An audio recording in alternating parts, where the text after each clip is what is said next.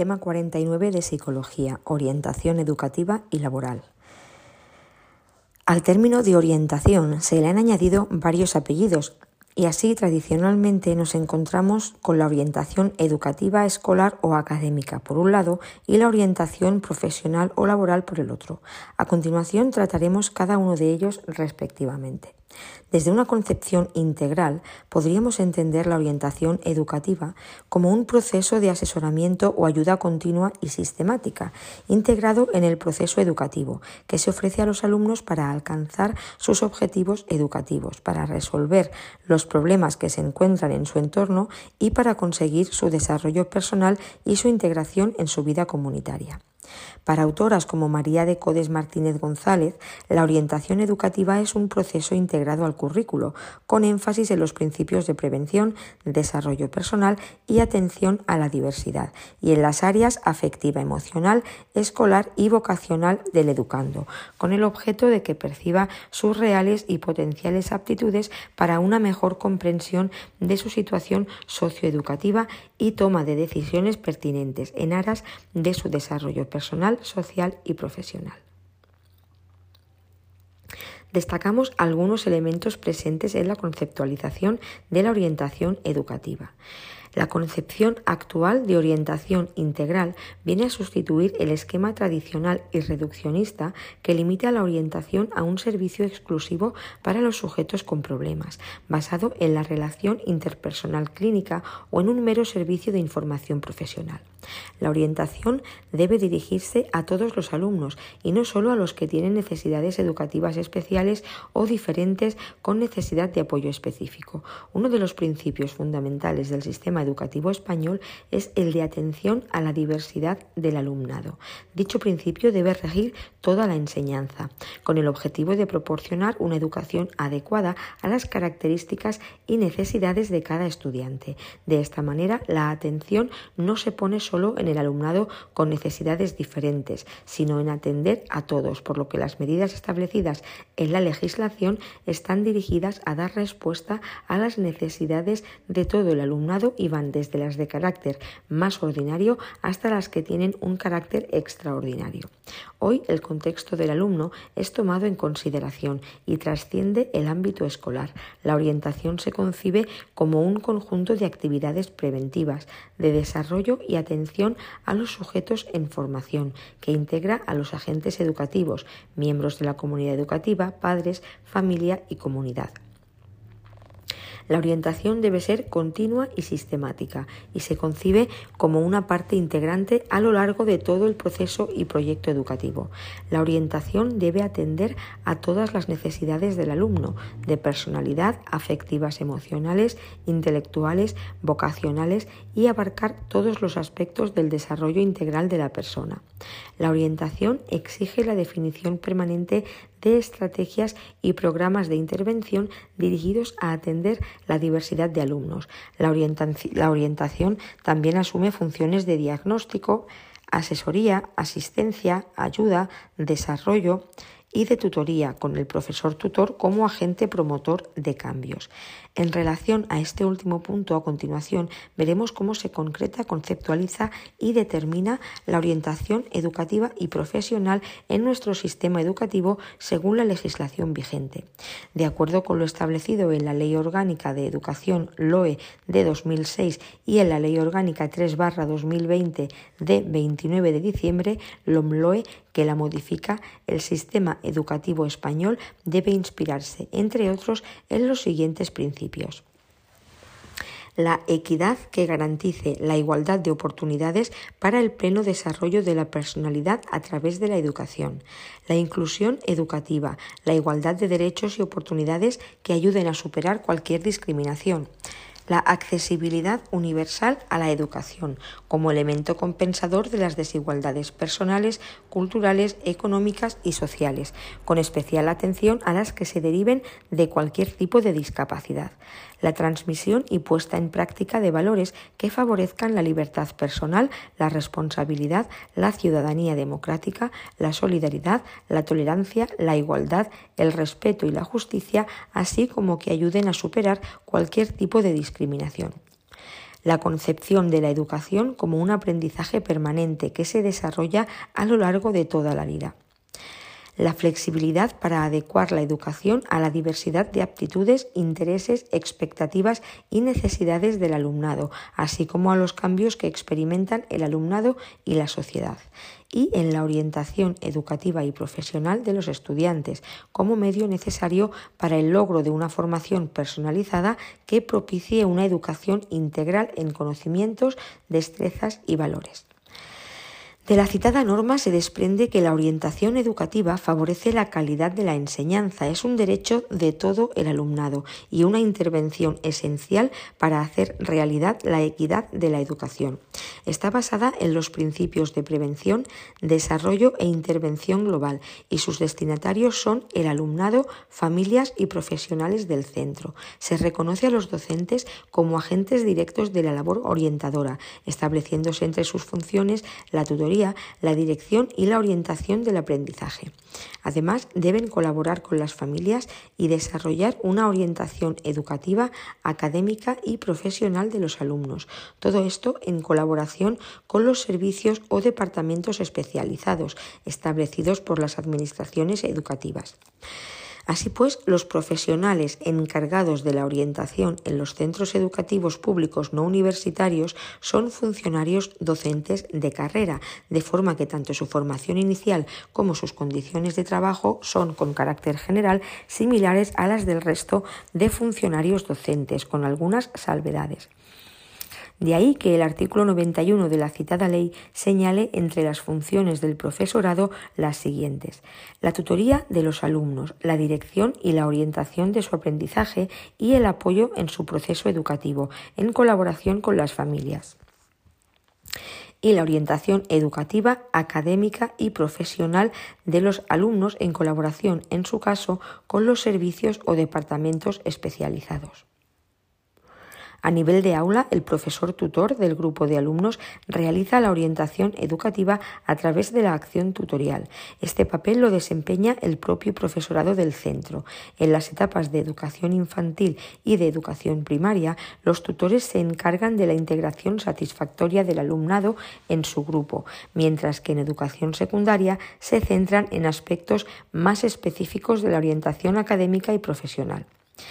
En la mayoría de comunidades autónomas los tutores son nombrados por el director entre el profesorado del centro, a partir de la propuesta del jefe de estudios. Su nombramiento se mantiene durante todo el curso escolar y se renueva anualmente. En el medio penitenciario, este sentir queda reflejado en el artículo 120 del reglamento, dedicado a las tutorías y orientación académica. 1. La tutoría y orientación de los internos formará parte de la función docente. Cada grupo de alumnos tendrá un profesor tutor. 2. Los servicios educativos garantizarán la orientación académica, psicopedagógica y profesional de los alumnos, especialmente en lo que se refiere a las diversas opciones educativas y a la transición del sistema educativo a la actividad laboral, prestando singular atención a la superación de hábitos sociales marginales que condicionan el acceso a los distintos estudios y profesiones. Por lo tanto, el desarrollo de la orientación educativa es competencia de las diferentes administraciones educativas, por lo que en la actualidad la mayoría de comunidades autónomas han publicado normativa específica para su ordenación total o parcial. Además, aspectos relacionados con las funciones y la estructura de la orientación educativa se establecen a través de la regulación del currículo de educación primaria y educación secundaria obligatoria, eso, de las comunidades autónomas y de los reglamentos orgánicos de los centros. Los orientadores forman parte de las estructuras internas y externas de orientación que intervienen directamente en los centros educativos. En las diferentes autonomías encontramos equipos de orientación educativa y psicopedagógica, equipos de atención temprana, equipos específicos y unidades o departamentos de orientación. Estos profesionales pertenecen al cuerpo de profesores de enseñanza secundaria y en concreto a la especialidad de orientación educativa. Para acceder a este cuerpo de profesores en dicha especialidad es necesario poseer título de doctor, licenciado, ingeniero o arquitecto o el título de grado correspondiente u otros títulos equivalentes a efectos de docencia, formación pedagógica y didáctica a nivel de posgrado, máster universitario en formación del profesorado de secundaria, bachillerato, formación profesional y enseñanzas de idiomas. En algunas comunidades autónomas también pertenecen a las estructuras internas y externas de orientación los profesores técnicos de servicios a la comunidad PTSC pertenecientes al cuerpo de profesores técnicos de formación profesional. Son los responsables de identificar al alumnado con alto índice de absentismo escolar, analizar sus causas, garantizar su regreso a la escuela y su satisfactoria reintegración. Los maestros especialistas de pedagogía terapéutica, PT, y maestros especialistas de audición y lenguaje, AL, pertenecientes al cuerpo de maestros con las especialidades correspondientes. Estos profesionales realizan tareas docentes relacionadas con la atención a la diversidad del alumnado, preferentemente a los alumnos con necesidades educativas. Las diferentes administraciones educativas establecen las funciones del orientador en los centros de educación infantil, primaria y secundaria, como por ejemplo, coordinar las actividades de orientación académica y profesional, participar en las adaptaciones curriculares de los alumnos con necesidades de apoyo, ofrecer apoyo, asesoramiento y orientación específica al alumnado de todos los niveles educativos no universitarios, colaborar con los centros docentes en la elaboración de proyectos para actividades diversas y tutoría y asesorar a las familias. A continuación describimos brevemente las características y objetivos de la orientación educativa académica en los siguientes niveles. En el aula, los profesores tutores son los responsables de la ejecución del plan de acción tutorial, incluyendo la organización de todas las acciones de orientación educativa. Se realiza durante la educación obligatoria y la postobligatoria. Sus principales objetivos son ayudar a los estudiantes a mejorar su rendimiento académico, resolver sus dificultades en el centro educativo y adquirir las aptitudes necesarias para vivir en sociedad y aprender a pensar y tomar decisiones. En la intervención directa, los servicios de orientación colaboran en el desarrollo del mencionado plan, colaboran y participan en la elaboración del proyecto educativo, la programación general anual, el plan de atención a la diversidad, el plan de orientación académica y profesional.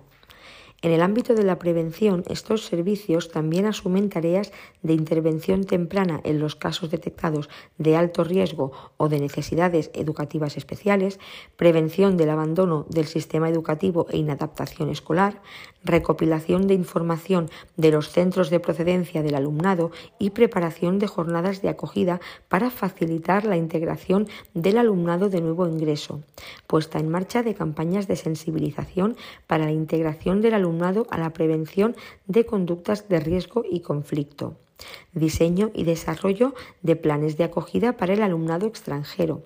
Desarrollan funciones de diagnóstico, realizando las evaluaciones psicopedagógicas, elaborando los informes y formulando las propuestas de escolarización más ajustadas. En la intervención indirecta, servicios de asesoramiento externos para la orientación académica, en concreto en cuestiones relacionadas con el asesoramiento al profesorado, la difusión de materiales y el asesoramiento psicológico. En cuanto al plan de actuación tutorial regulado por las administraciones educativas, es un documento que incluye todas las actividades de la orientación educativa, recoge aspectos relacionados con el desarrollo global del alumno, entre los que se incluye mejorar el conocimiento de sí mismo y su autoestima, adquirir las aptitudes necesarias para vivir en sociedad, aprender a pensar y tomar decisiones. Respecto a la labor de asesoramiento en la orientación, tiene como objetivo ayudar al alumno a conocerse a sí mismo para facilitar su toma de decisiones. Esta función debe abarcar tres dimensiones. La dimensión escolar debe ofrecer ayuda para aclarar o ampliar el conocimiento que el alumno tiene de sí mismo, de sus características, posibilidades, para que de un modo consciente y responsable desarrolle actitudes positivas hacia el estudio. La dimensión vocacional y profesional debe asesorar sobre programas de orientación vocacional y profesional para que puedan tomar decisiones sobre sus estudios y profesiones de acuerdo con sus características personales. Y la dimensión personal, que debe ayudar a que los alumnos consigan un desarrollo constructivo de su personalidad y un ajuste o adaptación escolar, familiar y social. En relación con la tercera dimensión, dos funciones del orientador que superan el marco del asesoramiento son importantes. La primera es la atención individualizada cuando se presentan alumnos con problemas emocionales o con necesidades educativas especiales y la segunda se refiere a la conveniencia de idear actividades o programas orientados al desarrollo de actitudes y de habilidades comunicativas y de relación interpersonal y social para favorecer su integración en sus ambientes habituales.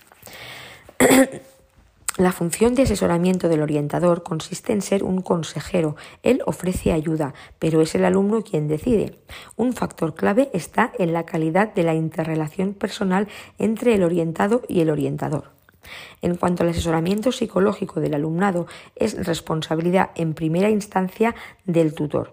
Como referente primero del alumno, es quien vela porque tenga un desarrollo armónico y adecuado personal, emocional y social. Para ello, mantiene las reuniones individuales necesarias, convocando a las mismas cuando es necesario a la familia del alumno.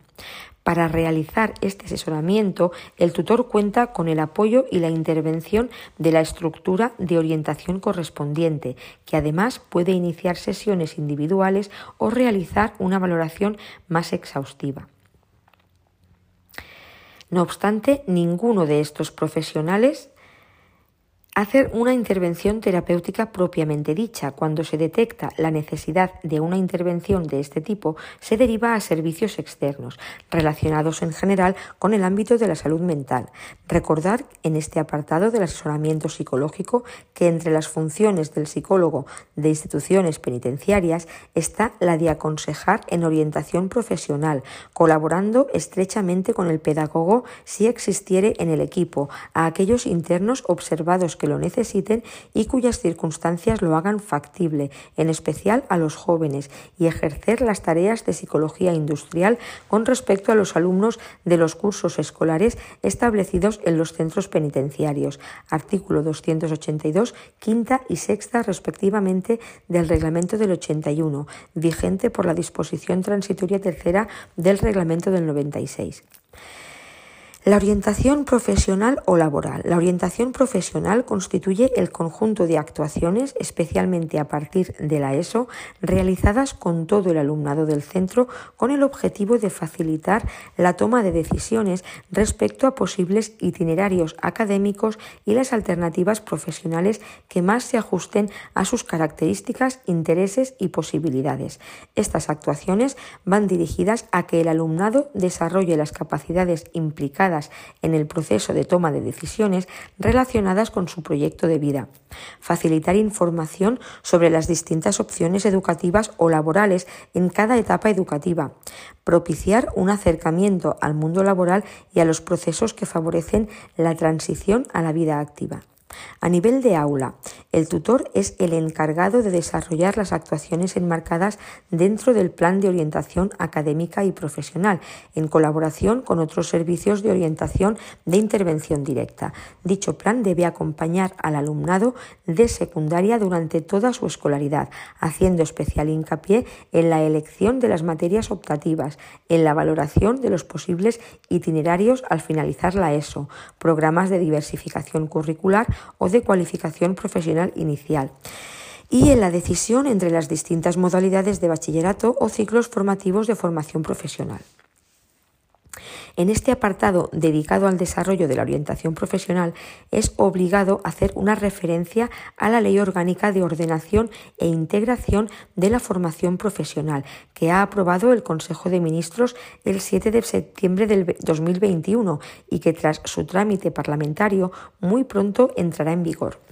Lo primero que cabe señalar y destacar es que por primera vez en norma básica se aborda de una forma integrada el proceso de orientación como un servicio de acompañamiento obligado al del aprendizaje a lo largo de la vida, regulando su cometido u objetivos, fines y condiciones de la prestación.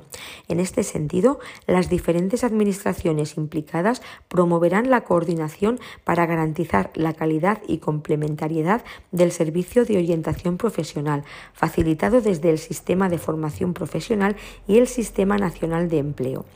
La propia ley nos brinda la definición del término.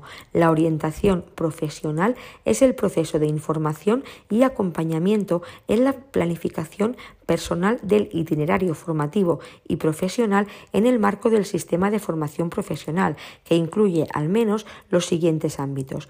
Posibilidades de formación profesional, elección de una profesión, perfeccionamiento, cambio de profesión, evolución del mercado laboral y oportunidades de emprendimiento.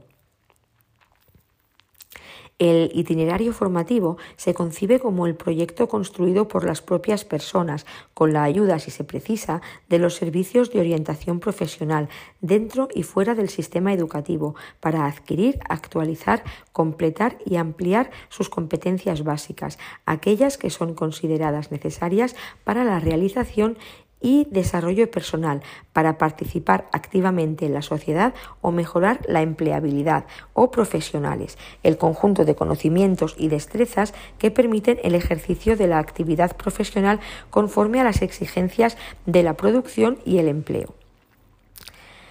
Entre los fines señalados de la orientación profesional, artículo 95.2, destacamos a la información y el asesoramiento individualizados sobre las ofertas de formación profesional que, ajustadas al perfil correspondiente y a las oportunidades de empleo, permitan la cualificación y recualificación desde la motivación y la identificación clara de los propios objetivos la información sobre los perfiles de las ocupaciones, las tendencias en la, evolución del mercado de trabajo, las posibilidades de acceso al empleo y las oportunidades de formación relacionadas con ellas, con objeto de facilitar la inserción y reinserción laboral, la mejora en el empleo y la movilidad laboral.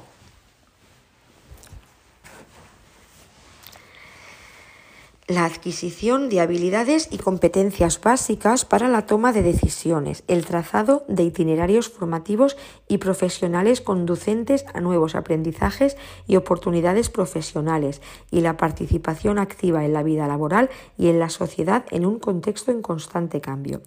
Toda persona tendrá derecho a una orientación flexible y gratuita que se adapte a sus necesidades específicas e incluya la acreditación de competencias a tal efecto. Se garantizará una individualización creciente de la orientación con el fin de ofrecer información, orientación y formación adaptadas a las necesidades de grupos de difícil acceso, como son los jóvenes en riesgo de exclusión, los desempleados de larga duración, los trabajadores mayores de 50 años, los estudiantes que abandonan prematuramente los estudios, las personas con discapacidad o con dificultades de integración sociolaboral, los trabajadores de sectores en reestructuración y las minorías étnicas o culturales.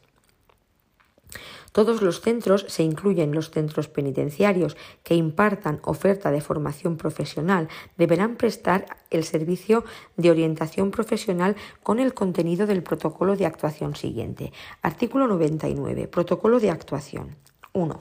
A los efectos del apoyo integral a todas las personas en sus carreras formativas y profesionales y en la identificación de nuevas oportunidades, la orientación profesional A podrá realizarse de forma presencial, en línea o en combinación con plataformas digitales. B. Deberá disponer de un, protocolo adaptable a los distintos tipos de usuarios. 2. El protocolo a que se refiere el apartado anterior deberá incluir a. La información actualizada de las ofertas de formación profesional en el sistema de formación profesional.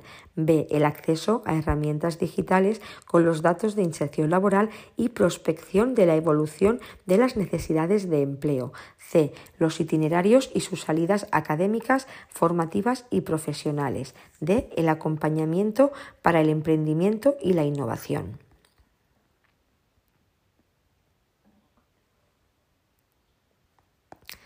Bien, pues vamos a ver ahora el diseño del itinerario formativo y laboral.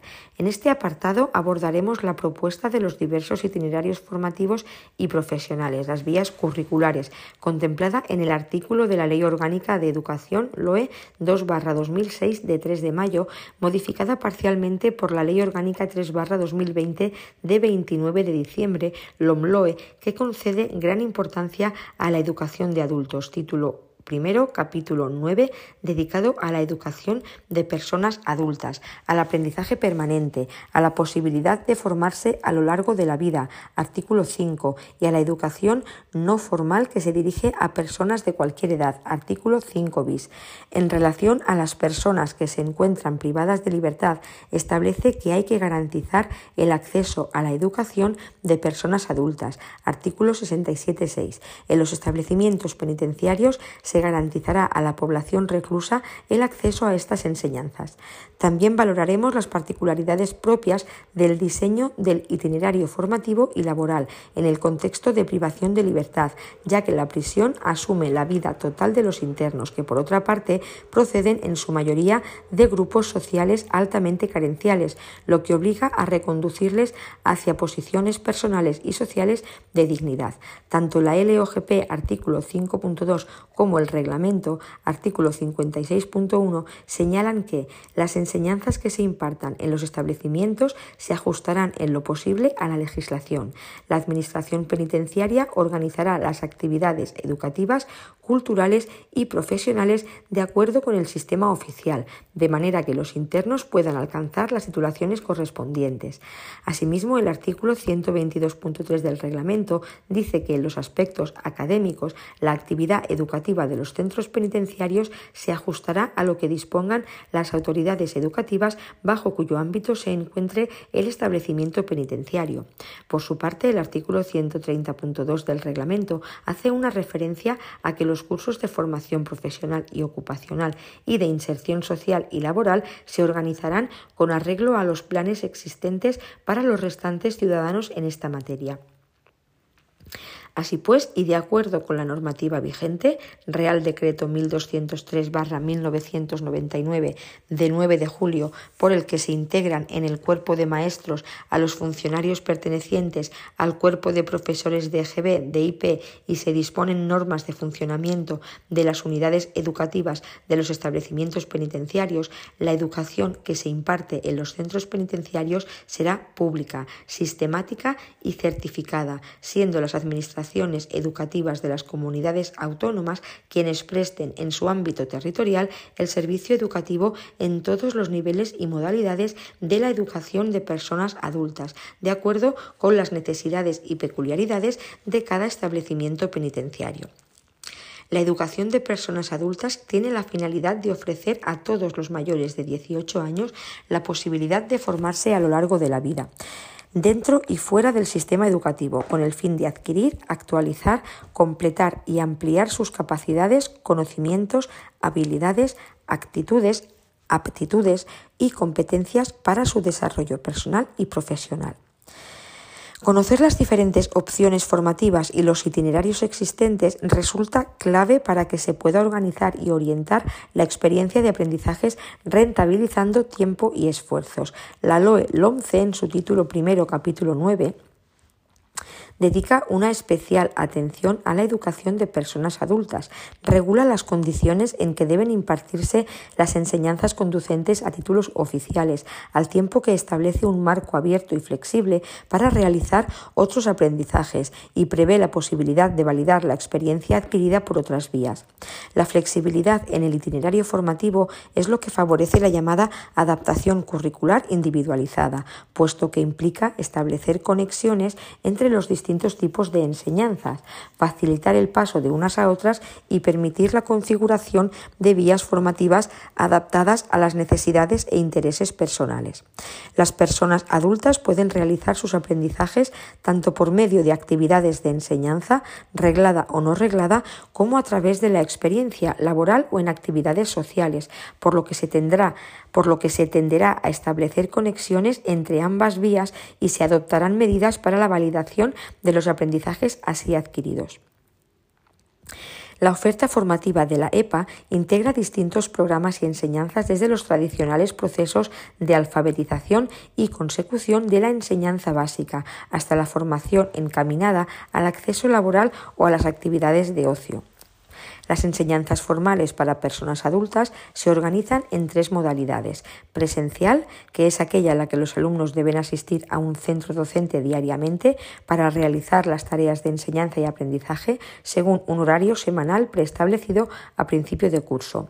A distancia, que es aquella en la que los alumnos deben asistir a un centro docente de manera puntual para complementar la participación en tareas de enseñanza y aprendizaje que se desarrollan mediante plataformas virtuales y a distancia virtual, que es aquella en la que los alumnos realizan todas las tareas de enseñanza y aprendizaje de manera virtual.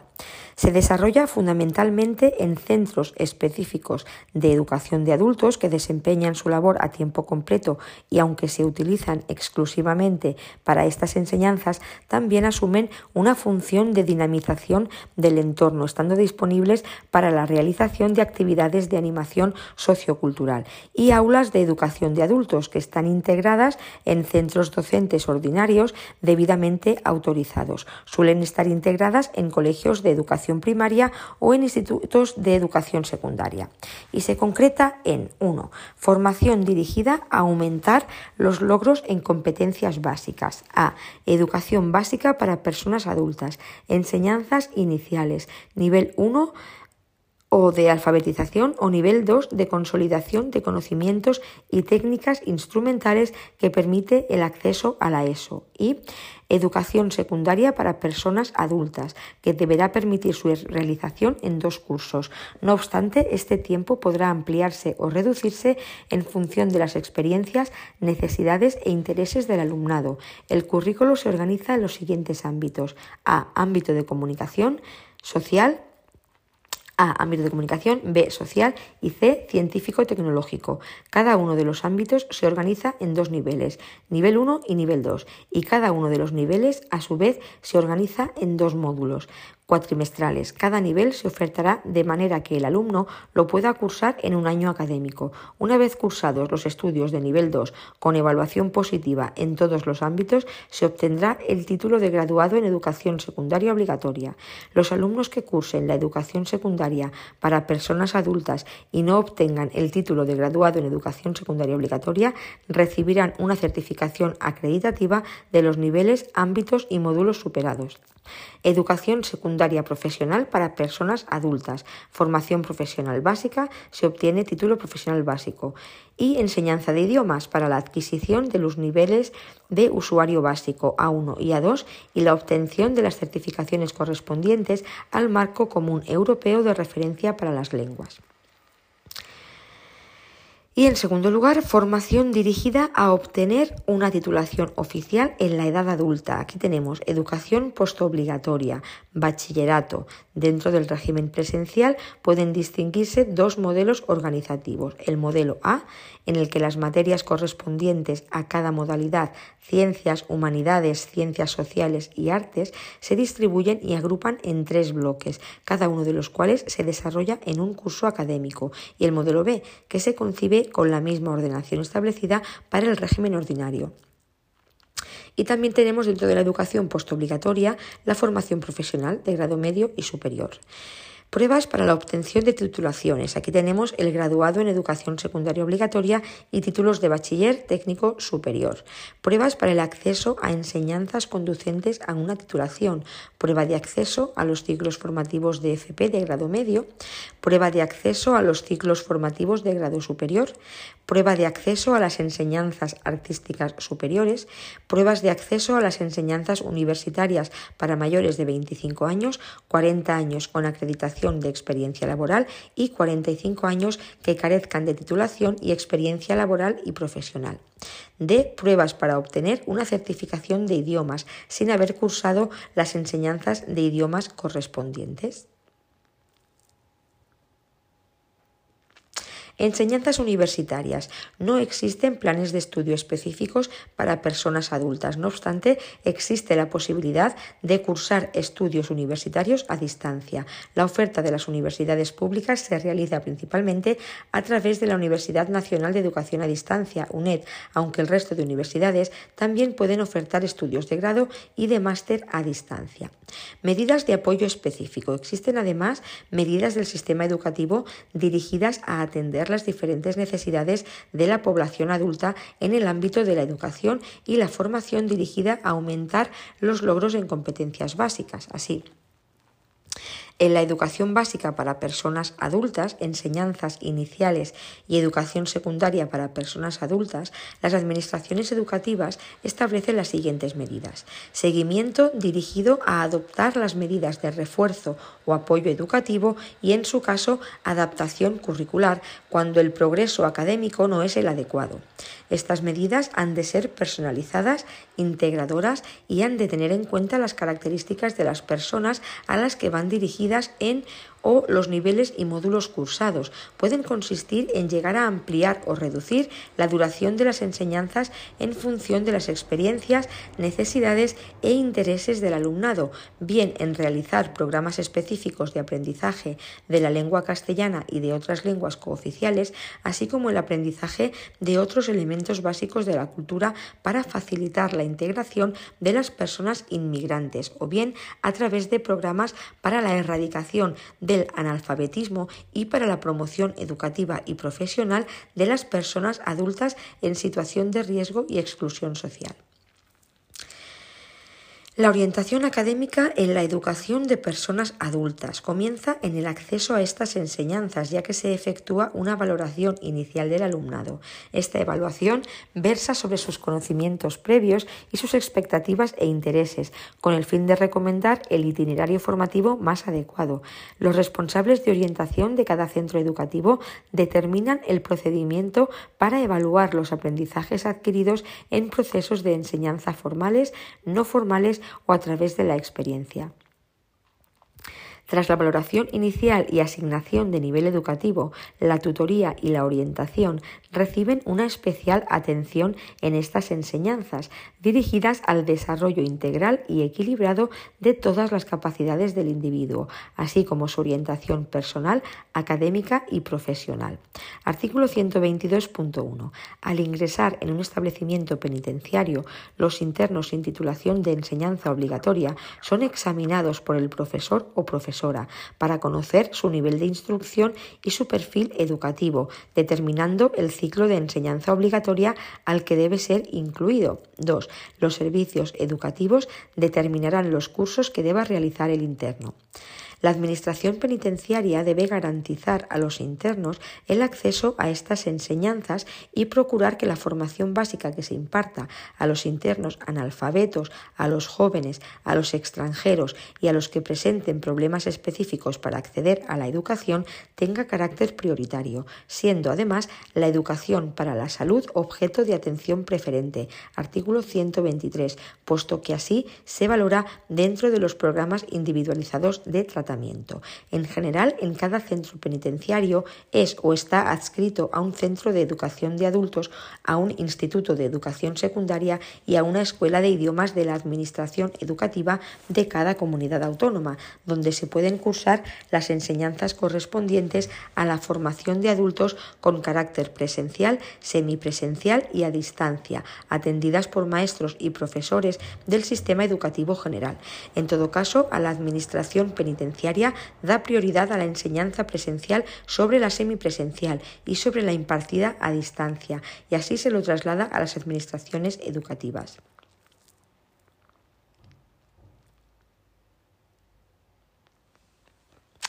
Por ello, en cada centro penitenciario existe una unidad educativa gestionada por las consejerías de educación de las diferentes comunidades autónomas en las que se ubican los centros penitenciarios, en donde profesionales de la docencia, maestros, profesores de secundaria, tutores de bachillerato, profesores de ciclos formativos y tutores y asesores de la Universidad Nacional de Educación a Distancia, UNED, imparten clase, tutoría y asesoría en los centros.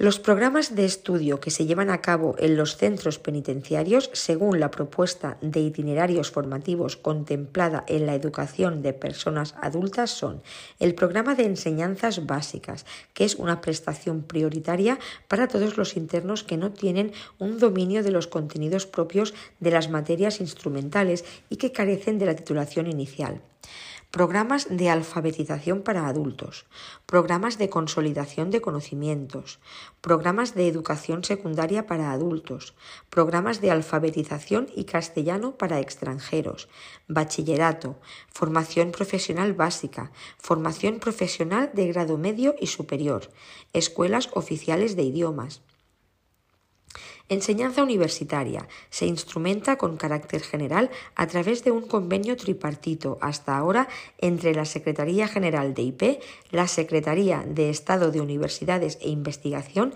y la UNED.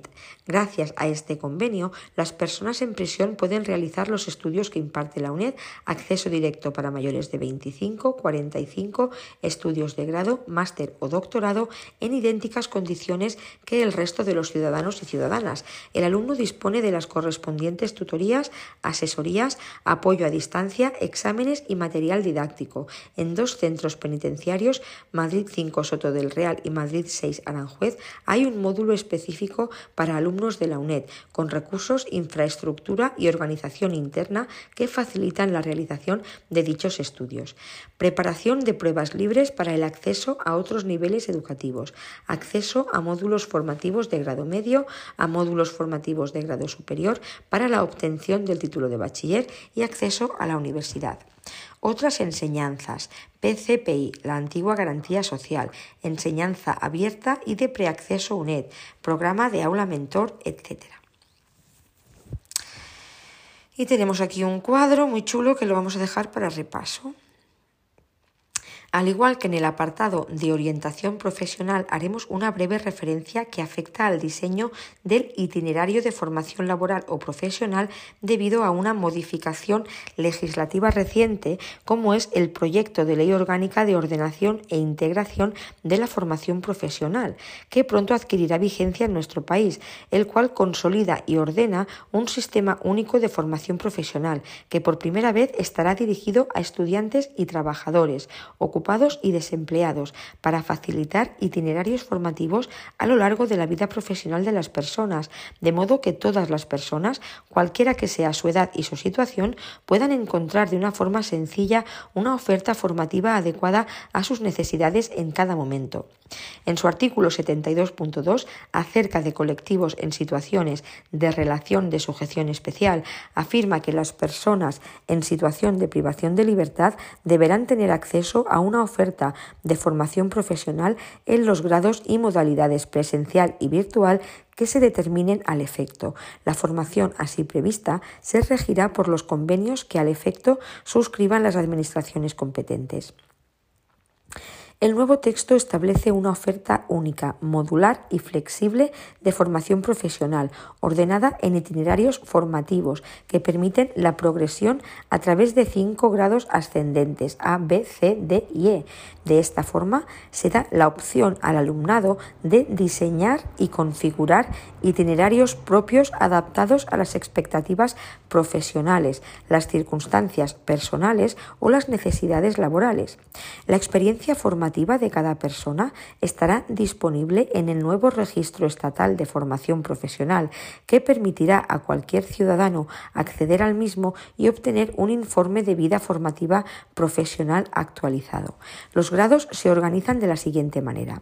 Grado A. En este grado se encuentran las ofertas más básicas que garantizan la obtención de una acreditación parcial de competencia. Grado B. Certificado de competencia profesional. Este grado puede obtenerse superando dicha formación o mediante la acumulación de varios títulos del anterior nivel. Grado C. Certificación profesional, que corresponde a varios módulos profesionales. Grado D. Ciclos formativos, grado básico, grado medio y grado superior. Grado E. Cursos de especialización, títulos de especialista y máster profesional, con una duración de entre 800, de entre 300 y 800 horas. Toda la formación profesional tendrá carácter dual, general o intensiva.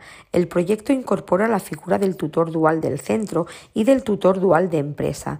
Este último colaborará en la valoración de los aprendizajes adquiridos de cada estudiante, aunque la evaluación final será responsabilidad del centro de formación profesional.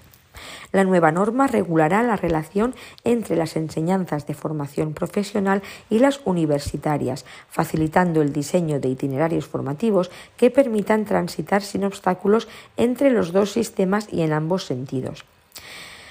Con la nueva normativa se crea un registro estatal de formación profesional que permitirá el acceso de cualquier ciudadano a obtener un informe de vida formativa profesional actualizado con su experiencia formativa. Junto a ello, también se crea un catálogo modular de formación profesional en el que se determinarán los módulos profesionales vinculados a cada uno de los estándares de competencia y un catálogo de ofertas de formación profesional que determinará el conjunto de formaciones disponibles.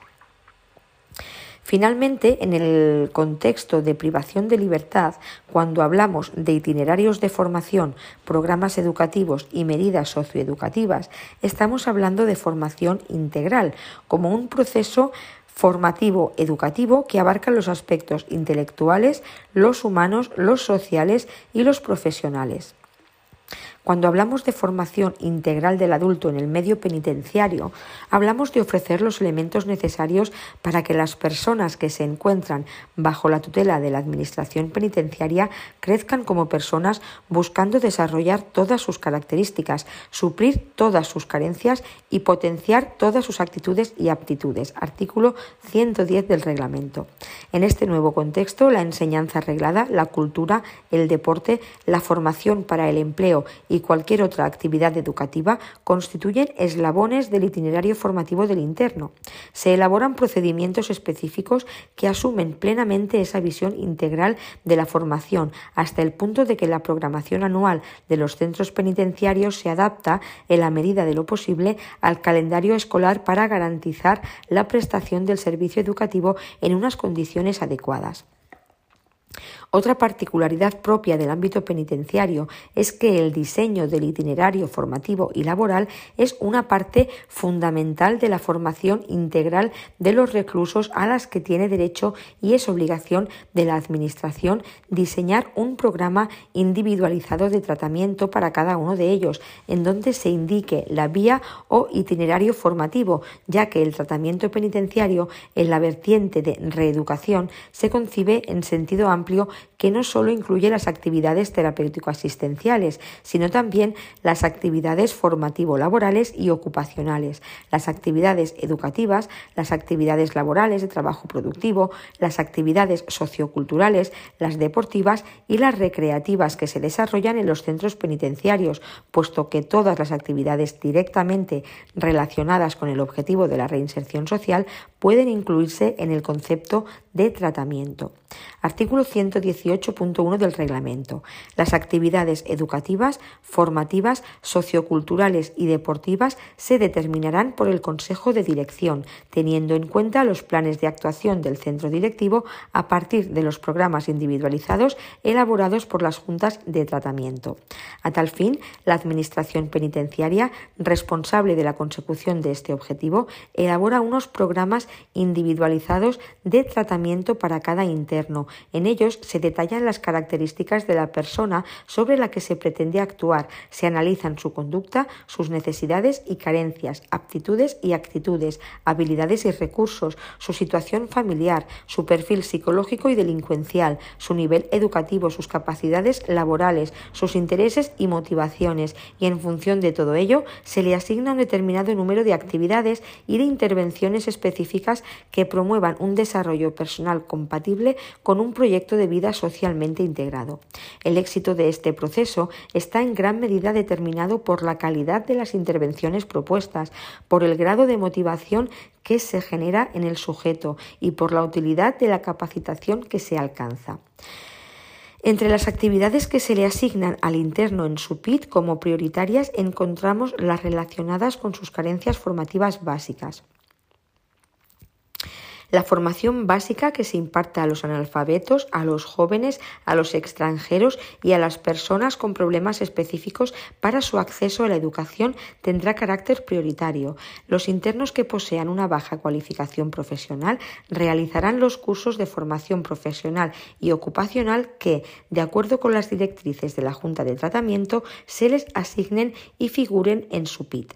Respecto a las actividades complementarias a las prioritarias, se le indicarán aquellas destinadas a dar al interno una mejor calidad de vida y que le capaciten para ampliar sus perspectivas profesionales, educativas y culturales, sean regladas o no. Aunque es objeto de otro tema, señalar someramente que la programación y seguimiento de este programa individualizado PIT es revisado, al igual que la ejecución de las actividades es evaluada e incentivada, siendo de carácter voluntario la participación en las mismas. Comentar, por último, que fórmulas penitenciarias como el principio de flexibilidad del artículo 100.2 del reglamento, las medidas regimentales para la ejecución de programas especializados, artículo 117, y la propia aparición de las formas especiales de ejecución, tema 28 de penitenciario, CIS, unidades dependientes para madres y, y extrapenitenciarias, departamentos mixtos y para jóvenes, aportan más flexibilidad a los diseños curriculares preestablecidos en los programas educativos y una mayor posibilidad de personalizar, adaptar y posibilitar los itinerarios formativos y laborales de los internos. En suma, si concebimos la intervención penal en base a criterios educativos, la cárcel se presenta como una institución educativa, en cuanto su acción se centra en la mejora de los procesos socializadores y de mejoras competenciales. El centro penitenciario como un espacio socializador y sociabilizador que impulsa no solo el desistimiento delictivo, sino la asunción de valores prosociales, de crecimiento y de desarrollo integral que amplía o refuerza los factores de protección orientados hacia la inserción social y a la intervención socioeducativa le corresponde buscar los recorridos, los enfoques, las estrategias, los métodos, los contenidos, los itinerarios, etc., de acuerdo a las realidades y características de las personas, teniendo en cuenta la transversalidad integral y de género, respetando su voluntariedad y libertad mediante procesos que se orienten a mejorar su calidad de vida, dignificar la persona y acompañar en sus propias reflexiones críticas, acciones y cambios recursos educativos, formativos y laborales en el ámbito penitenciario. Vamos a ver en primer lugar los recursos educativos. Decir que en cada centro penitenciario existe una o varias unidades educativas para el desarrollo de mm, de los cursos obligatorios de formación básica y bajo su control se encuentra con instalaciones educativas acondicionadas y con los medios materiales necesarios para la realización de las actividades formativas. Igualmente se cuenta con la necesaria dotación de personal docente responsable de impartir las enseñanzas regladas en sus diferentes niveles educativos eh, correspondientes a la formación de adultos con carácter presencial, maestros, profesores de secundaria, tutores de bachillerato, profesores de ciclos formativos y tutores y asesores de la Universidad Nacional de Educación a Distancia, UNED, que imparten clases, tutoría y asesoría en los centros penitenciarios. Gracias al acuerdo existente con la Universidad Nacional de Educación a Distancia, los internos pueden estudiar las diferentes carreras universitarias que figuran en su programa de estudios. El desarrollo de la enseñanza universitaria en el interior de los centros penitenciarios es semejante al de cualquier otro estudiante de esta universidad. El alumno dispone de las correspondientes tutorías, apoyo a distancia y material didáctico, así como de asesorías en 12 aulas UNED, desde las que los estudiantes matriculados en licenciaturas y grados tienen acceso a la plataforma de la UNED a través de ordenadores instalados en dichas aulas con claves individuales específicas, ya que la legislación prevé que cuando razones de carácter educativo o cultural lo hagan necesario o aconsejable para el desarrollo de los correspondientes programas formativos, se podrá autorizar que el interno disponga de un ordenador personal. Con este fin se exigirá que el interno presente una memoria justificativa de la necesidad avalada por el profesor o tutor. También en cada establecimiento existirá una biblioteca y una sala de lectura bajo la responsabilidad del maestro que se determine.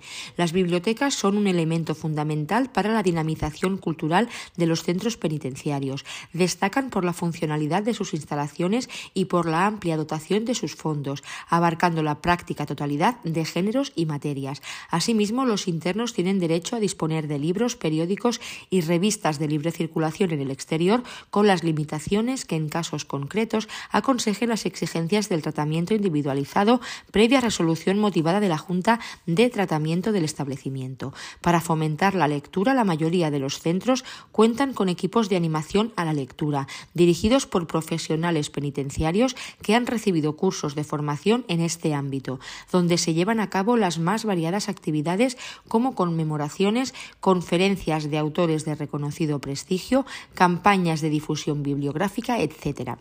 La coordinación y seguimiento de la educación de las personas que estudian en los centros penitenciarios se realiza a través de convenios de colaboración con las consejerías de educación de las distintas comunidades autónomas y en los propios centros entre responsables de ambas administraciones. Según el Real Decreto citado, la distribución de competencias entre las administraciones educativas y penitenciarias será la siguiente.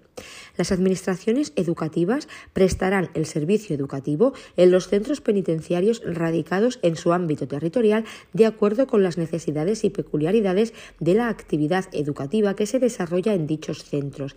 En cuanto a la Administración penitenciaria, ofertará las instalaciones en las que ha de llevarse a cabo la actividad docente, asegurará la dotación económica para financiar los gastos de funcionamiento, realizará con su propio personal la programación y gestión de las actividades culturales, incluida la biblioteca, la formación profesional ocupacional, las actividades deportivas y cualesquiera otras que formen parte del itinerario formativo del interno. En el apartado anterior ya vimos los programas educativos que se podían cursar en los centros penitenciarios de acuerdo a los niveles y modalidades de la educación de personas adultas, la enseñanza universitaria y otras enseñanzas como el aula mentor, dirigida a internos interesados en actualizarse desde el punto de vista laboral y personal, con independencia de su titulación y nivel de estudios, y otras actividades impartidas en la escuela, programa de idiomas y educación primaria específicos para internos extranjeros, como el castellano para extranjeros, el programa de alfabetización o el programa marco de intervención con internos extranjeros, que recoge las distintas recomendaciones del Consejo de Europa en esta materia y contempla tres áreas de intervención, educativa, multicultural y la educación en valores y habilidades cognitivas. En las unidades de madres, ya sean externas o en departamentos dentro de un centro penitenciario o en los módulos familiares, donde los miembros de una pareja pueden compartir la tutela de los menores cuando ambos se encuentren en prisión, la unidad educativa programará cada año una serie de actividades de carácter educativo destinadas a los menores que viven con sus madres en prisión. No obstante, se prioriza la integración de los menores residentes en unidades de madres, tanto internas como externas, en escuelas infantiles de la red pública. En algunos centros penitenciarios, por ejemplo, existe una guardería dentro del propio centro, donde profesores de educación infantil atienden las necesidades educativas y de desarrollo de los menores que viven con sus madres en prisión.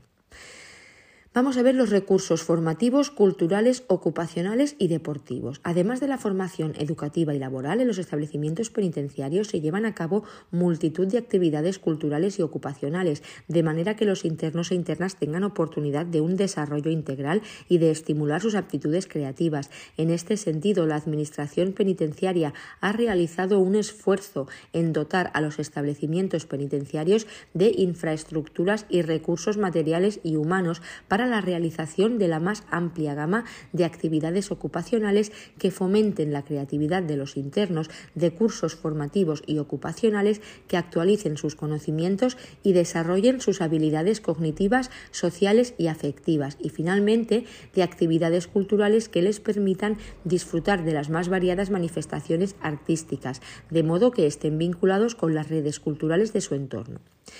Los reclusos disponen de la capacidad de intervenir en la planificación y propuesta de las actividades que se desarrollan con la financiación y gestión propia del centro o mediante la cooperación con instituciones públicas y privadas. Los cursos y talleres ocupacionales promueven la formación ocupacional de los internos e internas, desarrollan las capacidades artísticas y manuales, aumentando la autoestima y ocupando adecuadamente el tiempo libre. Los cursos y talleres ocupacionales más demandados son talleres de hilos, pintura, música, marquetería, de dibujo y espejos, aunque se tienen presentes otros más innovadores como el de reciclaje, audiovisuales, estampación, esmaltes, radio, etc. Algunos de los productos elaborados en estos talleres son puestos a la venta vía Internet a través del proyecto Asombra, que gestiona la entidad estatal de Derecho Público, Trabajo Penitenciario y Formación para el Empleo. Las actividades culturales se estructuran en los siguientes subprogramas. De creación cultural, cursos, talleres ocupacionales dirigidos a favorecer la iniciativa y la creatividad de los internos a través de actividades ocupacionales y formativas, teatro, música, radio, televisión, publicaciones, pintura, fotografía, escultura, cerámica, etc de difusión cultural que pretende hacer llegar a la mayor cantidad posible de internos todas aquellas manifestaciones culturales que fomenten la vinculación con las redes culturales locales. Son frecuentes las representaciones teatrales, actuaciones musicales, proyecciones de cine, conferencias y exposiciones provenientes tanto del exterior como planificadas por los propios centros penitenciarios. Actividades de formación y motivación cultural. Mediante las mismas se llevan a cabo todas aquellas actividades formativas culturales que introduzcan y ayuden a valorar y potenciar actitudes positivas hacia su persona y hacia el resto del colectivo social. Se organizan concursos culturales de pintura, narrativa, artes plásticas, cante, baile, etc., que provocan que los internos se acerquen a estas actividades, aprendan a disfrutar realizándolas y tomen conciencia de sus propias capacidades. Asimismo, se celebran conmemoraciones, coincidiendo con determinadas fechas señaladas, Navidad, la Merced, carnavales, etc. Realización de salidas culturales, etc. Y las actividades deportivas se estructuran en los siguientes subprogramas. Actividades físico-deportivas de carácter recreativo, actividades físicas y deportivas de competición y actividades de formación y motivación deportiva en los centros penitenciarios constituye uno de los pilares básicos de la intervención tratamental con los internos, no solo por los beneficios físicos y de salud que aporta su práctica habitual, especialmente con este colectivo, sino fundamentalmente por los valores que se adquieren, compañerismo, cooperación, afán de superación, respeto al adversario y asunción de normas. Uno de los objetivos prioritarios para la Administración penitenciaria en este ámbito es trasladar a los internos una oferta deportiva de calidad, que no se quede únicamente en un instrumento para la mejora del ocio y del tiempo libre, para lo que viene trabajando básicamente en dos frentes. El primero es la mejora de las infraestructuras deportivas, procurando que en prácticamente la totalidad de los centros existan instalaciones para la práctica de las más variadas disciplinas y dotación de material deportivo y la monitorización de la práctica físico-deportiva que realizan los internos a través de los profesionales propios de la Administración penitenciaria y de los profesionales de las federaciones y de los clubes deportivos. Fruto de esta filosofía surge la implantación de las escuelas deportivas, donde los internos, además del aprendizaje de técnicas, tácticas y estrategias de una determinada modalidad deportiva, tienen garantizado que la actividad física no genere efectos no deseados por un mal uso. Las actividades deportivas más demandadas por los internos son el fútbol sala, baloncesto, tenis de mesa, culturismo, gimnasia, frontenis y atletismo. De estas y de otras modalidades se desarrollan de manera habitual competiciones dentro de los propios centros penitenciarios y de manera más esporádica en campeonatos intercentros. Asimismo, Algunos centros cuentan con equipos federados que participan en competiciones de carácter local. Los programas físico-deportivos también incluyen acciones de formación orientadas a la capacitación profesional de los internos por medio de cursos de árbitros, de monitores deportivos y de entrenadores. Colectivos específicos. La actividad físico-deportiva ha demostrado ser un complemento indispensable del tratamiento y mejora del estado de salud de personas que sufren enfermedades crónicas, enfermedades cardiopulmonares, depresión, obesidad, diabetes, drogodependencias, sida, tuberculosis, muchas de ellas asociadas a atrofia muscular. Actualmente se están llevando a cabo diferentes programas de intervención con colectivos específicos en diversos establecimientos penitenciarios programa de actividad física dirigida a enfermos mentales, programas de actividad física dirigida a drogodependientes que siguen un programa de mantenimiento con metadona. Asimismo, la intervención con otros colectivos diferenciados, tales como jóvenes y ancianos, también requiere de acciones específicas en el campo de la actividad físico-deportiva. Infraestructura. Los establecimientos penitenciarios cuentan con espacios para la práctica deportiva que ha experimentado un notable incremento en los últimos años. Los nuevos centros cuentan con campos de deporte, áreas polideportivas, gimnasios modulares, etc., que responden a las más altas exigencias de espacio y de calidad. Otros programas de intervención de carácter formativo. Además de la intervención educativa, ocupacional, cultural y deportiva, la Administración penitenciaria promueve la realización de otros programas que por su importancia merecen ser destacados. Universalización de la educación vial, iniciado en el año 2010. Tiene como objetivos concienciar a los internos de la importancia de adquirir comportamientos cívicos en el uso de las vías públicas, promover la obtención del permiso de conducir, conducir sin permiso es delito, y desarrollar programas específicos para los internos que han sido condenados por delitos contra la seguridad vial. Acciones para la igualdad de derechos entre hombres y mujeres en el ámbito penitenciario. Se encuadran en cuatro programas. Programas de investigación y coordinación entre las distintas instituciones, entidades y ONG que colaboran y trabajan con mujeres para el avance en las mejoras de intervención. Programas de sensibilización y difusión sobre la violencia de género. Programas para atender y apoyar a las mujeres víctimas de los malos tratos. Programas de apoyo social a las familias de las mujeres presas. Programa de igualdad de oportunidades. Por otro lado, en colaboración con el Instituto de la Mujer y para la Igualdad de Oportunidades, se han llevado a cabo acciones formativas orientadas a las internas, con el objetivo de promover la atención integral a sus necesidades desde el punto de vista de la salud, del conocimiento de la legislación y de la búsqueda de recursos sociales. Se desarrolla a través de talleres jurídicos y talleres de salud.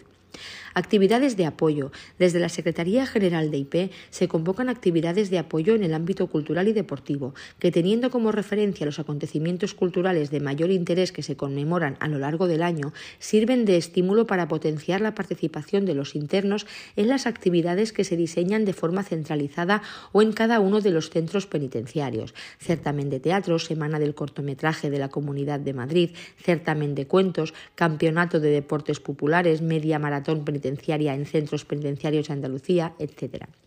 El programa Ciberaulas Solidarias nace fruto de la colaboración entre el Área de Acción Social de la Fundación La Caixa y la Secretaría General de IP en el año 2008. Fundación La Caixa realiza la inversión económica necesaria para la instalación de las cibercaixa en los centros penitenciarios de inserción social en las aulas que el programa tiene implantadas en el territorio nacional y al desarrollo de actividades formativas en informática dirigidas a los reclusos. Proyecto de participación social de las personas mayores, consistente en que los mayores voluntarios de informática acerquen las nuevas tecnologías a presos jóvenes con el fin de promover el sentimiento de utilidad social de los mayores y la reinserción sociolaboral de los jóvenes reclusos. Proyecto de desarrollo personal y de promoción de la autonomía de las personas mayores, consistente en acercar las nuevas tecnologías a los mayores internos en prisiones. Vamos a ver ahora los recursos laborales. El trabajo es un instrumento básico para la reinserción de la persona en prisión, pues la prepara para una mejor integración en el mundo laboral una vez cumplida la pena.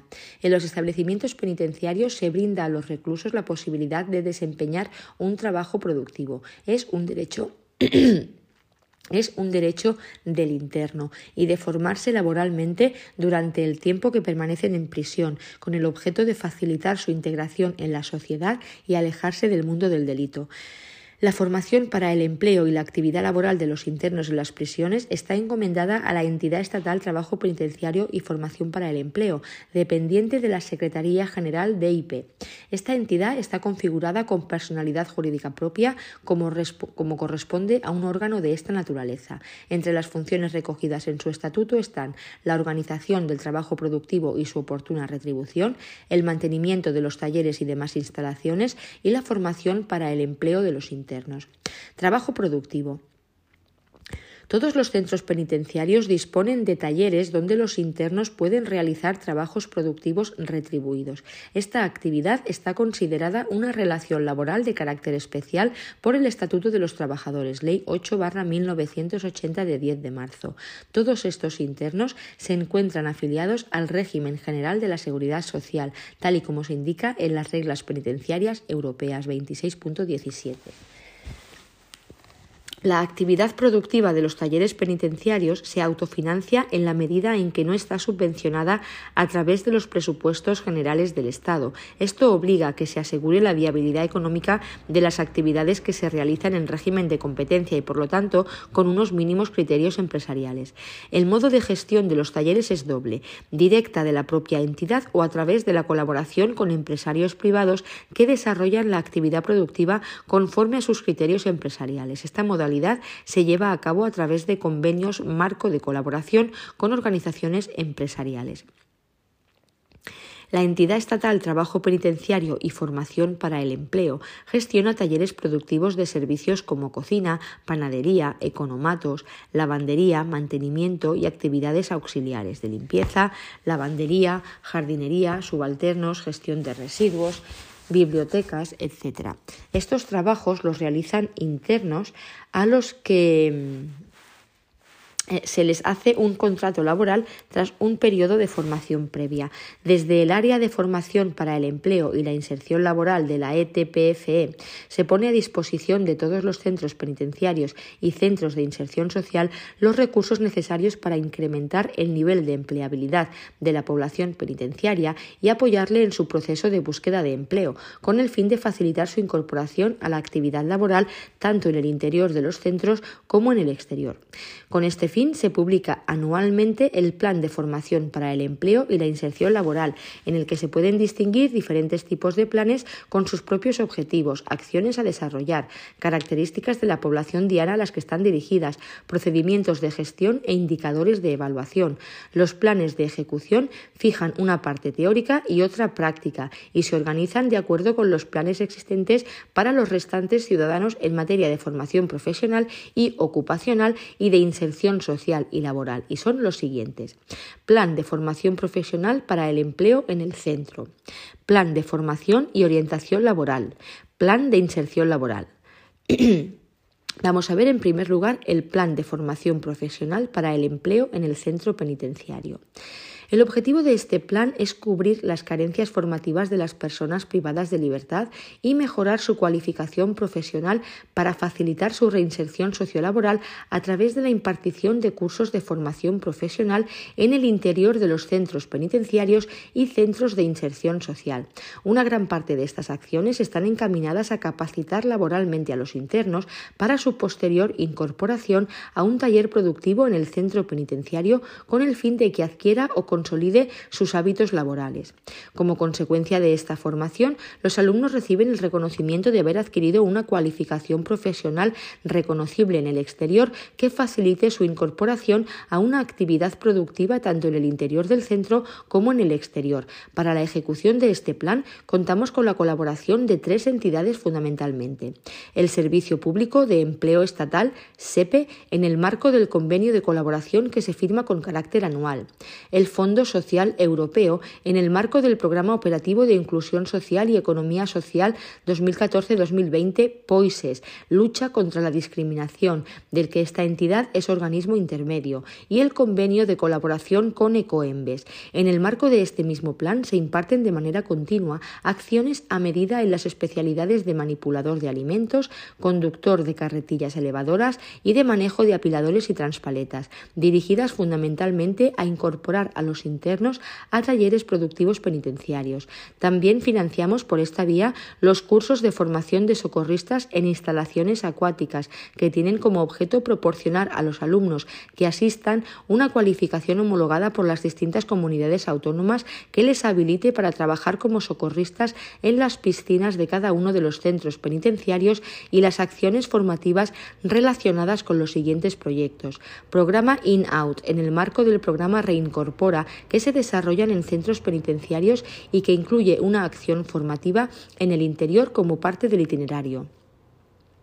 Formación en gestión y tratamiento de residuos urbanos e industriales, con una duración de 150 horas en los 46 centros que ya están colaborando en el marco del convenio suscrito con Ecoembes. Junto con esta formación profesional, los alumnos que han participado en estas acciones formativas deben realizar al menos por una sola vez los módulos autoformativos de competencias transversales que completan la formación técnica con la formación en competencias transversales sensibilización ambiental, igualdad de oportunidades, prevención de riesgos laborales y tecnología de la información y comunicación. Vamos a ver el segundo de ellos, el Plan de Formación y Orientación Laboral. Programa FOL. De 90 horas de duración, el plan consiste en la impartición de módulos de formación y orientación laboral de 90 horas de duración, cofinanciado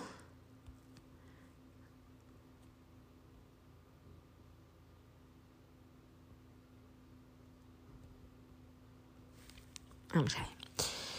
Eh, el plan de formación y orientación laboral, programa FOL, consiste en la implantación de módulos de formación y orientación laboral de 90 horas de duración cofinanciado por el Fondo Social Europeo a través del Programa Operativo 2007-2013, Lucha contra la Discriminación, y dirigido a internos que estén próximos a incorporarse al mercado laboral.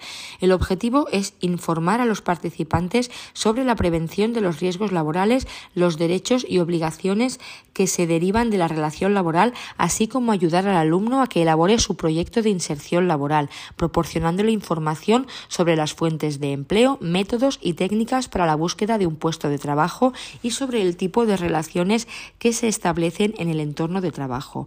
Con la implantación del programa épico que incluye la orientación laboral en régimen ordinario y en régimen abierto, el número de programas de formación y orientación laboral impartidos se ha reducido.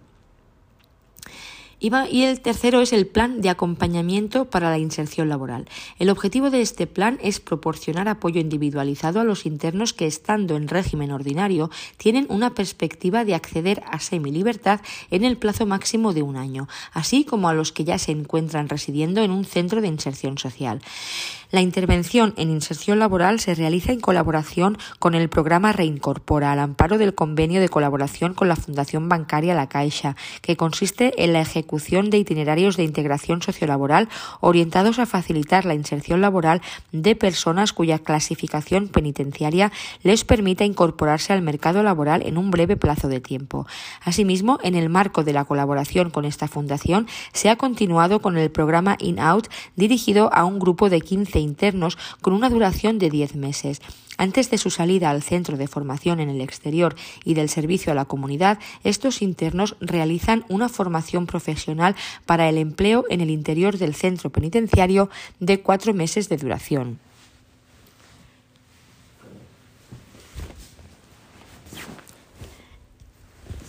Este tipo de intervenciones se ha ido reduciendo con la implantación del programa EPICO, programa de entrenamiento personal y competencial para el empleo, en parte del territorio nacional desarrollado con la colaboración técnica de la Fundación Acción contra el Hambre, beneficiaria de la operación Itinerarios en Establecimientos Penitenciarios e igualmente cofinanciada por el Fondo Social Europeo y TPFE dentro del Programa Operativo de Inclusión Social y Economía Social 2014-2020.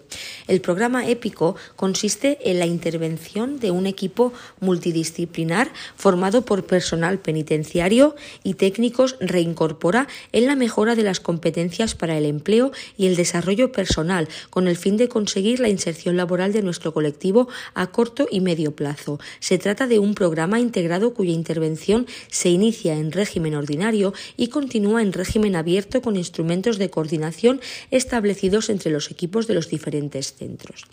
Y pasamos al último punto del tema sobre la reorientación laboral y el mercado de trabajo, redes públicas y privadas de empleo.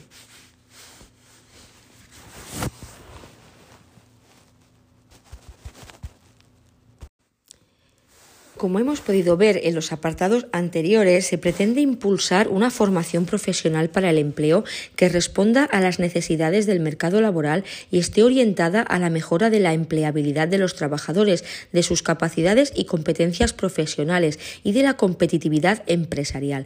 En este apartado nos centraremos en la orientación, en la formación dirigida a la transición al mercado laboral y en los recursos que se ofrecen a través de las redes públicas y privadas para el empleo.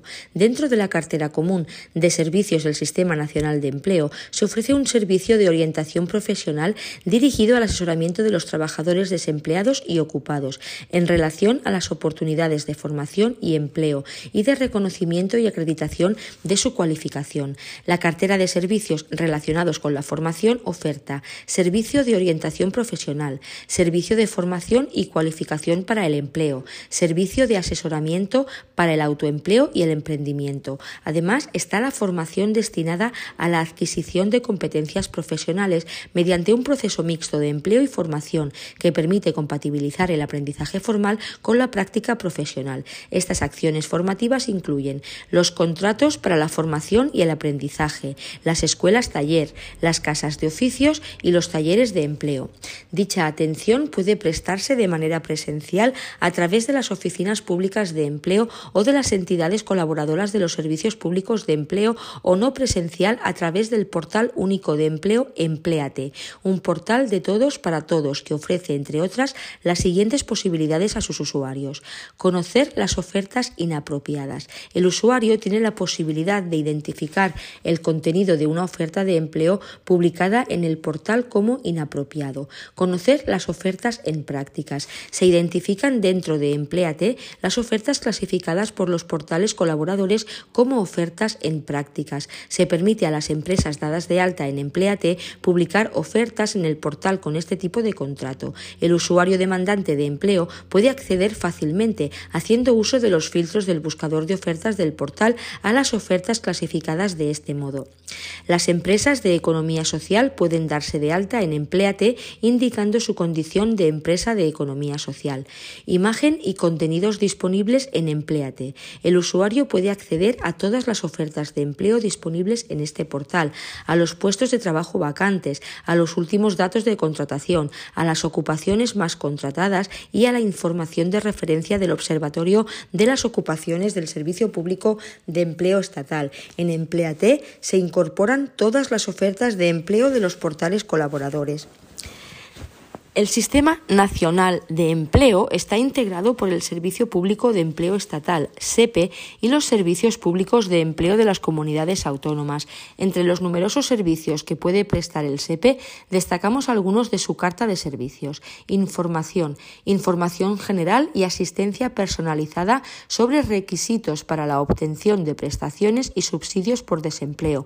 Además, en formato electrónico se informa sobre ofertas laborales públicas y privadas medidas de formación profesional para el empleo y otras medidas para la cualificación profesional, incentivos y medios disponibles para el fomento de la contratación y ayudas a las iniciativas emprendedoras, otras relacionadas con las funciones propias del SEPE y como Oficina Nacional de Coordinación de la Red Europea, EURE. La EURES es la red de cooperación europea de servicios de empleo diseñada para facilitar la libre circulación de los trabajadores.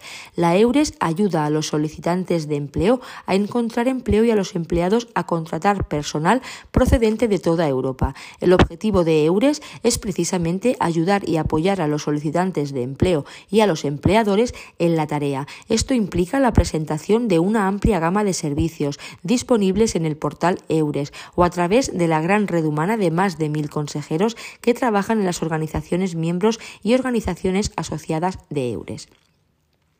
inscripción en ofertas de empleo y facilitar la búsqueda de ofertas de empleo y la inclusión de currículum vitae para favorecer la movilidad territorial a través del portal único de empleo Empleate y del espacio red EURES, red de servicios de empleo europeos de nuestra web. Servicios para jóvenes. Inscripción en el registro del Sistema Nacional de Garantía Juvenil. Garantía Juvenil es una iniciativa europea que pretende facilitar el acceso de los jóvenes al mercado de trabajo. Está enfocada a que todos los jóvenes no ocupados ni integrados en los sistemas de educación o formación puedan recibir una oferta de empleo o eh, una oferta de empleo, educación o formación, incluida la formación de aprendiz o periodo de prácticas, tras acabar la educación formal o quedar desempleados. La recomendación europea que estableció el programa requiere que cada joven pueda recibir una oferta en un periodo de cuatro meses a partir de su inscripción. A tal fin, se crea el Sistema Nacional de Garantía Juvenil como un fichero en el que las personas jóvenes inscritas con carácter voluntario pasan a constituir una lista única de demanda a disposición de las entidades responsables de proponer las ofertas concretas. Garantía Juvenil está dirigida a jóvenes más de 16 menos de 30 en búsqueda de empleo que no se encuentren en situación de estudiar o formarse, ni trabajando por cuenta propia o ajena y quieran lograr su inserción plena en el mercado laboral. Servicios para las empresas. Inscribir entidades de formación para la impartición de acciones formativas en el ámbito de gestión del Servicio Público de Empleo Estatal. Información general sobre las agencias de colocación, así como la gestión de la actividad que realizan las agencias que operan en todo el Estado. Ofrecer un espacio libre y gratuito para publicar sus ofertas de empleo, así como la búsqueda de profesionales a través de nuestra web en el portal único de empleo.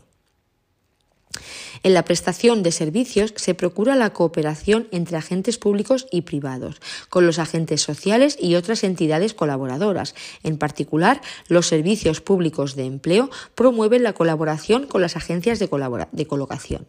Las agencias de colocación son entidades públicas o privadas, con o sin ánimo de lucro, que realizan actividades que tienen por finalidad proporcionar un trabajo a las personas desempleadas. Para conseguir este fin, valorarán perfiles, aptitudes o conocimientos de las personas desempleadas y también pueden realizar actuaciones relacionadas con la búsqueda de empleo, tales como la orientación, información profesional o selección de personal. Las agencias de colocación son un instrumento tanto del Servicio Público de Empleo Estatal como de los servicios públicos de empleo de las comunidades autónomas, que estos pueden utilizar en la medida que consideren necesario para que las personas que buscan empleo lo encuentren en el menor plazo posible. La actuación de todas las agencias de colocación estará coordinada por los servicios públicos de empleo, pero no todas las agencias de colocación tendrán la condición de colaboradoras de uno o varios servicios públicos de empleo. Las agencias de colocación colaboran con los servicios públicos de empleo cuando exista un instrumento jurídico, es decir, un convenio de colaboración que regule esta relación. La colaboración con los servicios públicos de empleo se puede desarrollar mediante contratación administrativa, concesión de subvenciones públicas o cualquier otra forma jurídica ajustada a la normativa estatal y autonómica. Las agencias de colocación que colaboren con los servicios públicos de empleo prestarán sus servicios de forma gratuita a los trabajadores y a las empresas, ya que sus servicios se remunerarán por los respectivos servicios públicos de empleo en los términos establecidos en el respectivo convenio de colaboración. Conviene no confundir las agencias de colocación con o sin convenios, suscrito con el Servicio Estatal o los servicios autonómicos de empleo, con las empresas de trabajo temporal, ETT, aunque ambas median entre trabajadores y las empresas que lo ofrecen. Las agencias de colocación no contratan al trabajador, simplemente lo ponen en contacto con la empresa y ahí termina su función. Cuando una empresa necesita cubrir un puesto de trabajo de forma temporal, en lugar de contratar directamente, puede recurrir a una ETT para que le proporcione ese trabajador que necesita. La ETT busca al trabajador, lo selecciona y lo contrata ella, para luego ponerlo a disposición de la empresa en la que trabajarán, que se denomina empresa usuaria. La ETT paga al trabajador y cobra a la empresa usuaria el sueldo del trabajador más un porcentaje por su intervención. La relación relación existe entre el trabajador y la ETT. Algunas empresas de trabajo temporal son, por ejemplo, ADECO, Randstad o Manpower. No obstante, hay empresas o grupos de empresas que al mismo tiempo actúan como ETT y como agencias de colocación. Por ejemplo, Grupo Norte es el Grupo Norte, empresa de trabajo temporal como ETT y al mismo tiempo opera como agencia de colocación autorizada con Forsel ETT, agencia de colocación y empresa de recolocación. Esto es habitual entre las grandes Todas ellas tienen la doble vertiente. Esta dualidad es algo que se autorizó con la entrada en vigor de la Ley 3 2012 de 6 de julio de medidas urgentes para la reforma laboral del mercado. Artículo 1. Las empresas de trabajo temporal también podrán actuar como agencias de colocación cuando cumplan con los requisitos establecidos en la Ley 56-2003 de 16 de diciembre de empleo y su normativa de desarrollo y cuenten con la correspondiente autorización. Con ello se autorizaba a que una ETT pudiera ser al mismo tiempo agencia de colocación, pero al mismo tiempo la reforma añadía lo siguiente.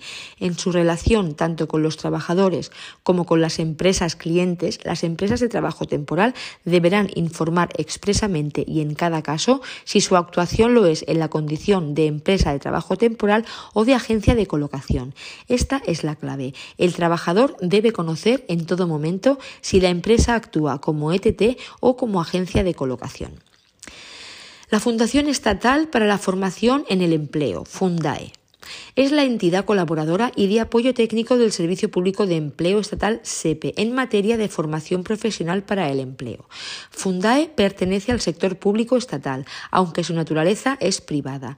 Está compuesta por la Administración General del Estado, las comunidades autónomas y las organizaciones empresariales y sindicales más representativas a nivel estatal: COE, CEPIME, UGT, Comisiones Obreras y CIG.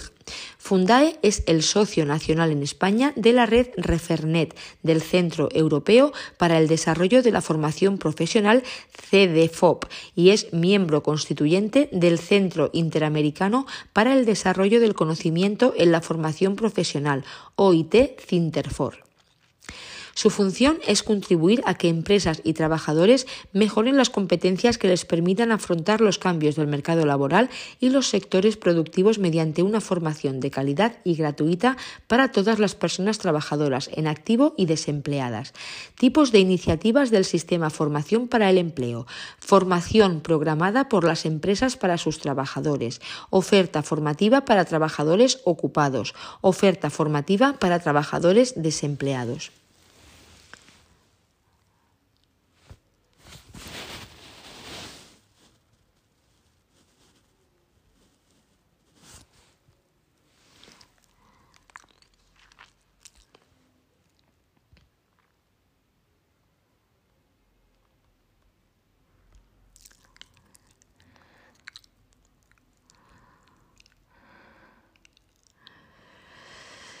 Otras iniciativas de formación. Tenemos permisos individuales de formación, PIF. Es la autorización que una empresa otorga a un trabajador para realizar una acción formativa que esté reconocida mediante una titulación o acreditación oficial. Las empresas pueden financiar los costes salariales de estos permisos a través de bonificaciones en las cuotas de la seguridad social. Formación en alternancia con el empleo. Esta formación es un proceso mixto de empleo y formación que permite al trabajador compatibilizar el aprendizaje formal con la práctica profesional en el puesto de trabajo. En este apartado se incluye la formación dual. Formación de empleados públicos y formación de las personas en situación de privación de libertad y formación de los militares de tropa y marinería. Son acciones formativas dirigidas específicamente a estos colectivos y se rigen según los convenios que se establezcan entre las instituciones públicas competentes para la financiación de estos convenios se aplicará el régimen de concesión directa.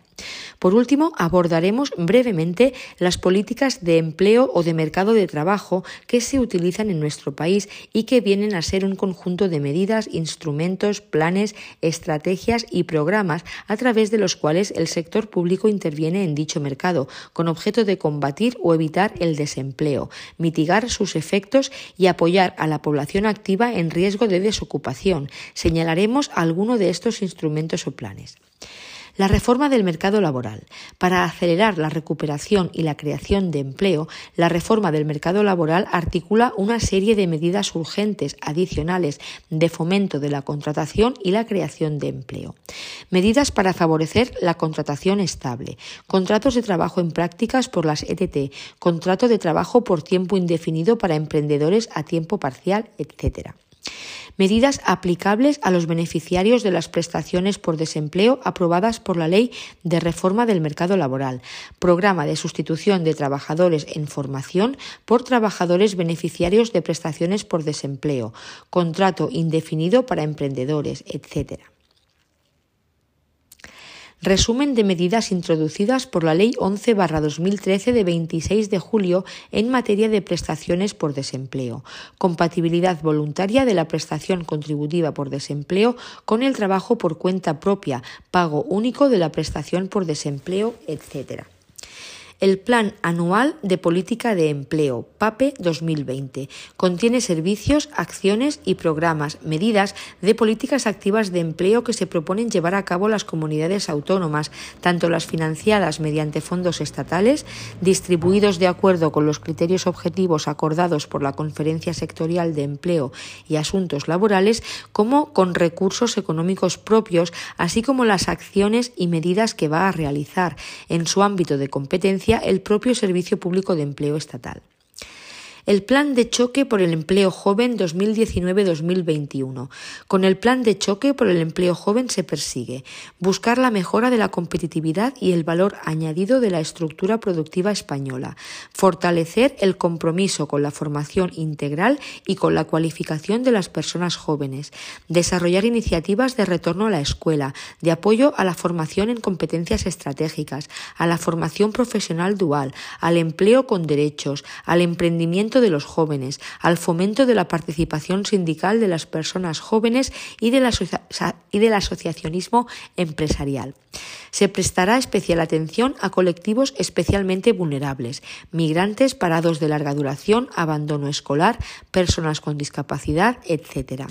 El Plan de Choque por el Empleo Joven 2019-2021 se ha elaborado en colaboración con las comunidades autónomas y se ha consultado a las organizaciones sindicales y empresariales más representativas. También han realizado aportaciones las entidades locales, distintos interlocutores sociales y económicos, así como entidades responsables de juventud, educación y servicios sociales.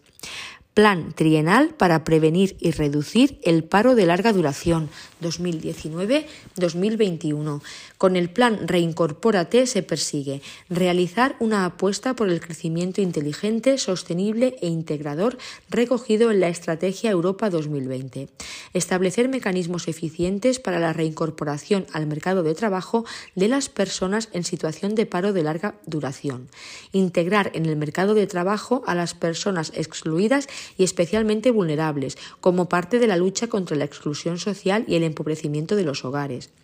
Los objetivos son reducir la tasa de paro de larga duración, TPLD, sobre población, reducir a la mitad la actual brecha de género entre hombres y mujeres en paro de larga duración, disminuir la actual diferencia del paro de larga duración entre grupos de edad.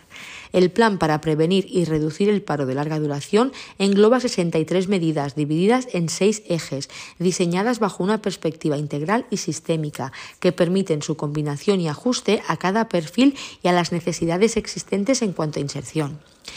A través de los ejes se definen, en línea con los objetivos establecidos, los ámbitos de actuación considerados prioritarios en los próximos tres años. Reducir el paro de larga duración, luchar contra la brecha de género en el empleo y recuperar la calidad del empleo. Se recogen medidas de apoyo a las empresas socialmente responsables con la inserción de parados de larga duración y otros colectivos vulnerables. Además de las medidas de activación para el empleo, se aumenta la protección económica frente al paro de larga duración con la recuperación y mejora del subsidio para mayores de 52 años.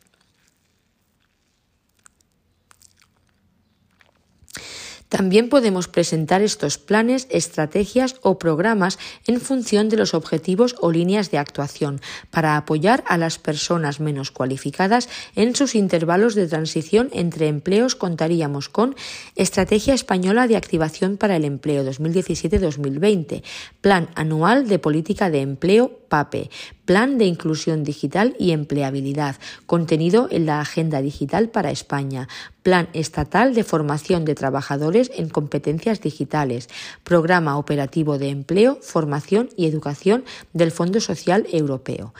Para apoyar iniciativas de fomento del emprendimiento que genere empleo de calidad, Programa Europeo de Empleo e Innovación Social EASI, Eje Emprendimiento Social, Programa de Apoyo al Emprendimiento Femenino, PAEM para incentivar la contratación de personas con más dificultades de acceso al empleo, jóvenes, mujeres tras la maternidad y crianza, mujeres gitanas, personas con discapacidad, personas en exclusión social, personas sin hogar, mujeres víctimas de violencia de género, etc., mejorando su, su empleabilidad. Plan de choque por el empleo joven 2019-21, Plan Nacional de Implantación de la Garantía Juvenil en España 2013. Para facilitar la movilidad laboral y funcional, Observatorio de las Ocupaciones del Servicio Público de Empleo Estatal, Plan Anual de Política de Empleo, PAPE, Programa Operativo de Empleo, Formación y Educación del Fondo Social Europeo para reducir la brecha salarial, especialmente entre mujeres y hombres. Programa de apoyo al emprendimiento femenino, PAEM. Plan para la promoción de las mujeres del medio rural, 2015-2018. Plan de acción para la igualdad de oportunidades de mujeres y hombres en la sociedad de la información. 2014-2017 y Plan Estatal de Formación de Trabajadores en Competencias Digitales. Y a continuación tenemos un cuadro de recursos públicos de correspondencia entre las líneas de actuación para la formación y el empleo con los planes y la normativa.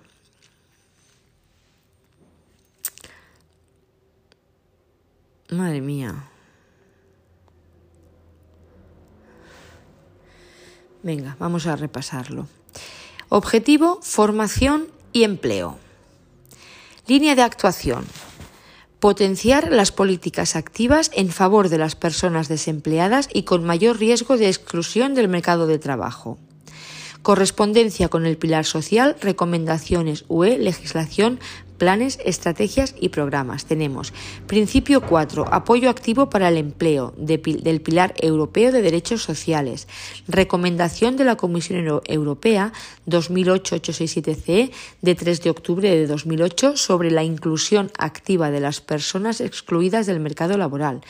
Estrategia Española de Activación para el Empleo 2017-2020, Plan Anual de Política de Empleo PAPE y Programa de Formación Profesional Básica FPB.